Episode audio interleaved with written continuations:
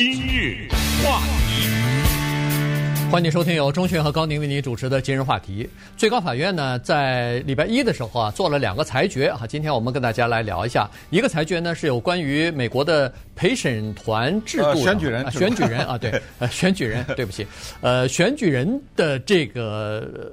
方面的哈，另外一个是有关于手机上的这个广告方面的，所以呢，我们有的时候呢，就通过，尤其是像这个选举人呐这些东西呢，通过最高法院的这种裁决啊，其实可以回顾一下美国的历史，以及了解一下美国的这个选举制度啊，这个其实对留在美国，对我们一直鼓励华人要积极的参加呃投票啊什么的，都是有帮助的。嗯，在二零一六年总统大选的时候呢，因为川普总统是靠着选举人团的票。或者叫选举人票获胜，所以这个事儿我记得非常清楚。我们关于这选举人团呐、选举人呐、分配呀等等，不知道讲了多少次啊，而且还转发各种文章啊，在网站上啊让大家看呐什么之类的。现在二零二零年又来了 大选，呃，选举人团这事儿又出现了，在这儿就预告给大家，我们不会少讲这事儿，这没办法，你知道吗？呃，这该重复就得重复，因为。再告诉大家，就这点事儿啊，就选举人团这点事儿，很多土生土长的美国人都搞不清楚，他也是一头雾水。呃，今天我们不重点讲这个，因为那个展开的话呢，很有趣，是一个很有知识的这么一个东西。我们在接下来选举的过程当中，一定会比较详细的跟大家讲。只是讲讲最高法院的一个决定了哈。最高法院的这个裁决呢是九比零。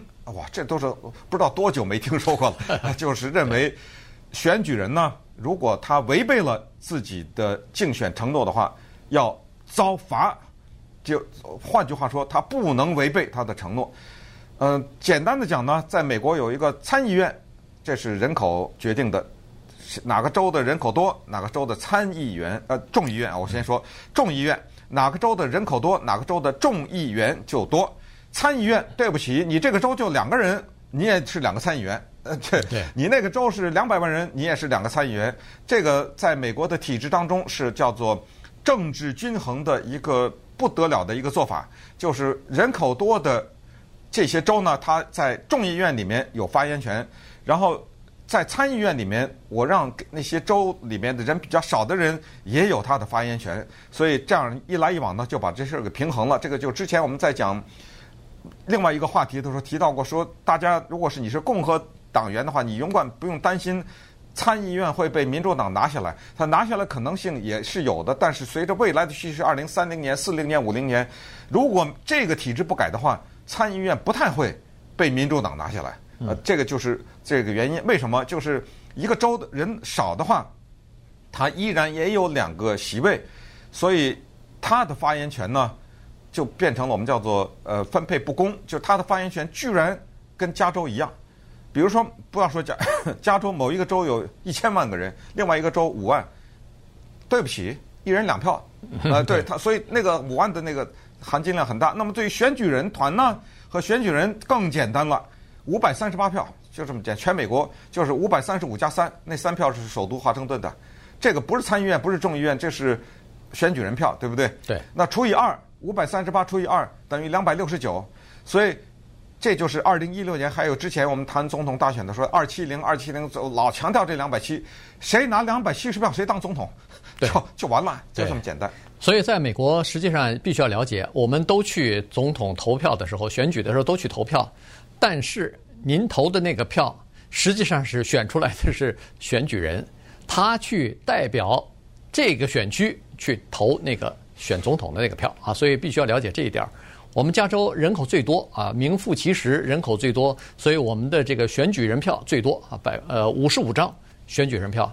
那个纽约也不少哈，纽约和佛罗里达大概都是一样，二十九张。呃，德克萨斯第二多，三十八张，最少的三张。你可以想象，三张票，除了两个参议员以外，他众议员就一个啊，不能比这个再少了。就是最少的那个人口最少的那个州。就是三票啊，也就是说，人口不到一百万的，就是三票啊。所以包括首都华盛顿啊，它也有三个选举人的这个票数。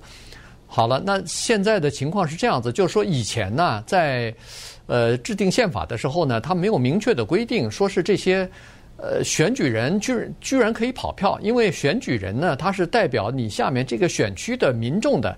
当你的选区的大部分的民众，咱们就说百分之五十五的人投票支持共和党的总统候选人或者民主党的总统候选人，那么不管是谁是多数的话，那你这个区的选举人就是这个党的代表。你这票要投给这个人，哎，这个你就承诺。宣誓说我要代表我的选民投，你不能说是哦，我宣誓了，结果我违背了我的宣誓。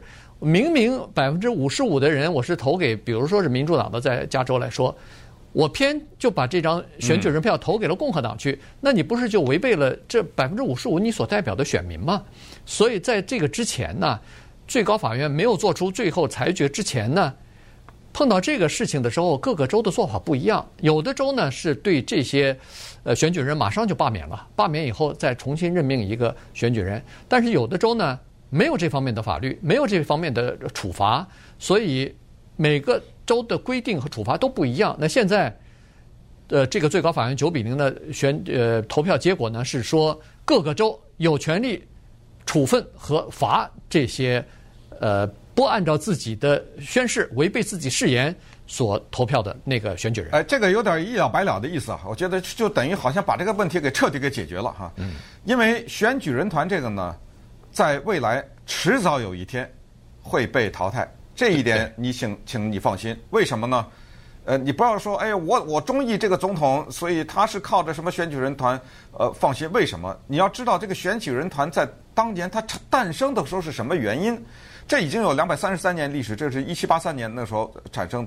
它原因那个时候有一个重大的考虑，叫叫做 voter ignorance，在当时用的英文叫做选民的无知，这是有道理的。在当时，茫茫的大众，要不就是农民，要不什么，而且没有很好的通讯方式，我哪知道这个人是什么背景啊？对，我怎么了解这个人？于是这个就叫精英决定，是那些。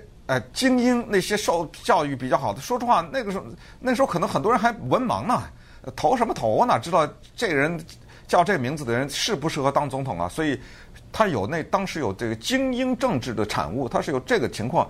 可是现在说实话，在美国已经没什么太多这个问题了，什么文盲问题啊，什么消息不灵通的问题啊，对啊呃，已经没有了。现在是消息消息太多，消息过多，所以。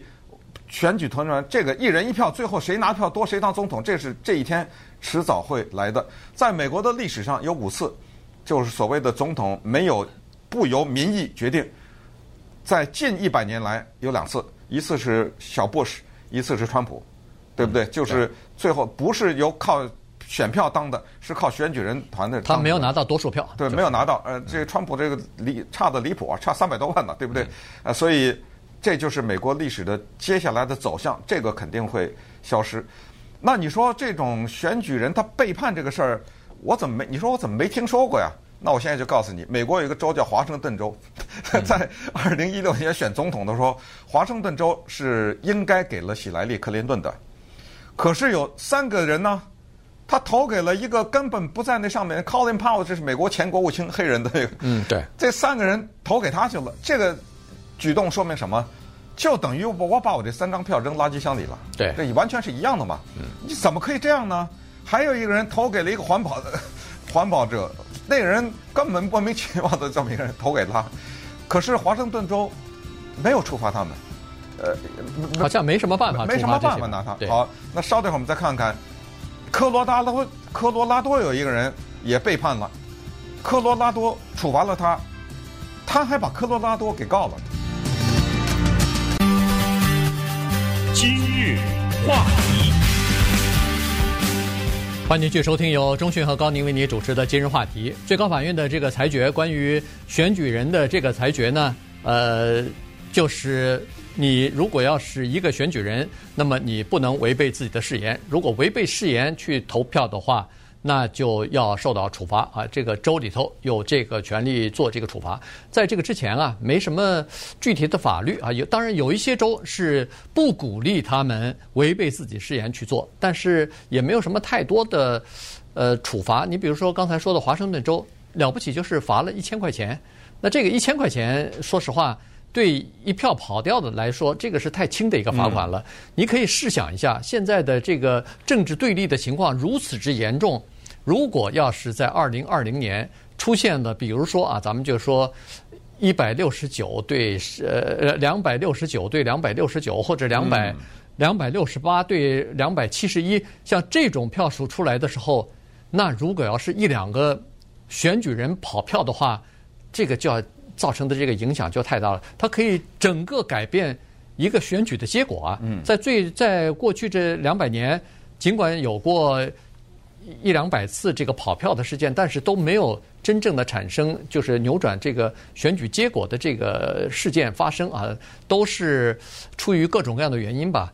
呃，刚才说的科罗拉多州在二零一六年也是出现了一个这样的情况。啊，这个一个叫做。Michael Baca 的这么一个选举人呢，他照理是民主党的这个选举人，他应该按照这个州里头的多数票呢，他应该在自己选区里头把他的这一票投给喜来利·克林顿的，但是他自说自话的就投给了那个 John Kasich，刚 John Kasich 就是俄亥俄州的那个州长，当时也是参加共和党那个总统辩论的这么一个呃州长，他并不在那个选票上头，但是他就呃投给他了。所以呢，这个科罗拉多州政府非常的恼怒啊，于是就对他进行了处罚，而且还说要对他提出起诉呢。当然最后没有提出起诉来，但是对他处罚就是罢免了他的这个选举人的这个资格。结果他还把这个州里头的呃这个州政府对他的处罚告到法庭上去，居然在联邦的上诉法庭他还上胜诉了。对，因为他他的理由。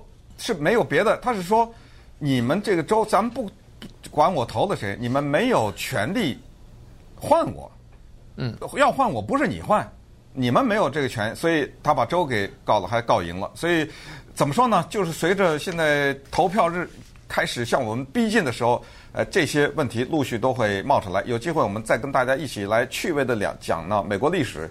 那接下来说那个第二个裁决啊，第二个裁决呢？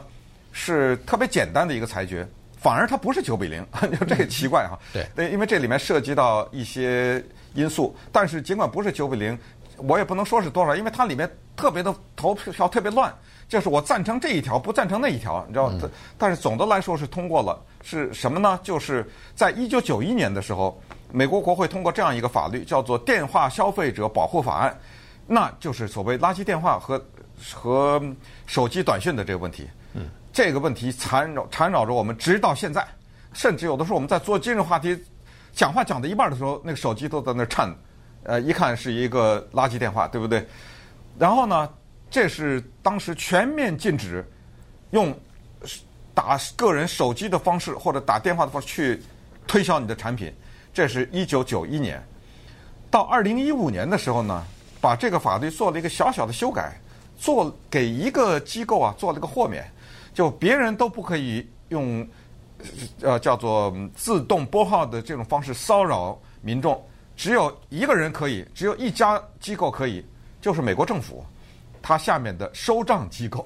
对，哎，如果你欠美国政府钱的话，美国政府那个收账机构它可以打电话骚扰你，它它可以用这种叫人工的，不就是叫什么叫电子的，就自动拨号，用这个自动拨号系统骚扰你。所以，呃，星期一的裁决。就等于维持了一九九一年那个，然后把二零一五年的那一条给摘掉了，因为涉及到了政治的选举，所以等于为了拦截选举的广告，就把二零一五年的政府收账那个也一起牺牲了。对，他是这样子，就是现在不是到了选举年了嘛，所以呢，各个呃竞选人和各个党派啊，都利用想利用手机推送一些呃政治广告。那么这个时候呢，有人就提出来说：“哎，不不行啊！一九九一年，呃，曾经推出过这个东西，不能你你不能违反啊！”他们就提出告诉了，就说：“凭什么不能违反？这不是不公平待遇吗？凭什么政府机构的那个催账公司可以，我不可以呢？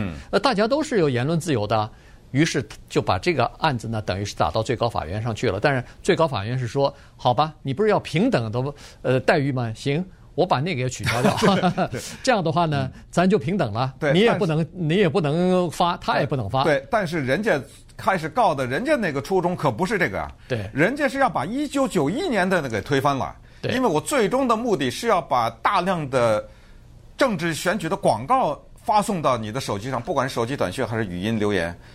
哎，你别跟我来，我没有让你取消二零一五年那个，对不对？对。对呃，但是呢，卡瓦诺为首了，对，他们就耍了个花招了，等于。对。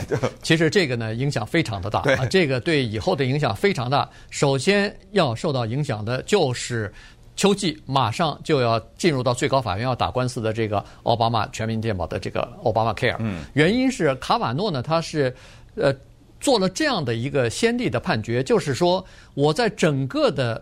这个法律当中，我把其中的一条给摘掉了，然后其余的保持有效啊。他做了这样的一条，就是二零一五年的那个那个豁免那个给他摘掉了。那么为什么对奥巴马 Care 的这个官司会有影响呢？因为奥巴马 Care 的这个官司现在是政府打上来说应该完全废除，原因是国会啊曾经把那个奥巴马 Care 里边的一个叫做罚款的这个条款给他。剥夺拿掉了，呃，就是呃，最高法院给拿掉了。但是如果这个罚款拿掉的话，他们就认为说，那整个的这个 Obamacare 的整个的这个法案就等于失去一个最中心的东西。那这个法案整个都应该作废，都应该取消。但是卡瓦诺的这个说可以从中拿掉一个，而且维持剩余的部分还继续有效呢，这可能对 Obamacare 整个的这个官司是有利的。对。呃，同时大家可能也会说，哎，不对啊！如果是一九九一年美国就全面禁止这种所谓呃垃圾电话什么，我怎么现在还每天还收到呢？对，这个道理非常简单，那些人没在这儿，那些人没在美国，不，不在美国，对，对他在海外呢，所以美国的手伸不到那儿去。从一九九一年的那个法律已经有，就是每一通这样的电话或者每一个这样的手机短讯，如果被我抓到的话，是罚款一千五百美一千五百美元呐。嗯，对。那你想想吧。他要发多少？那这个罚他的罚到他那个来倾家荡产都，呃，都付不出嘛，对不对？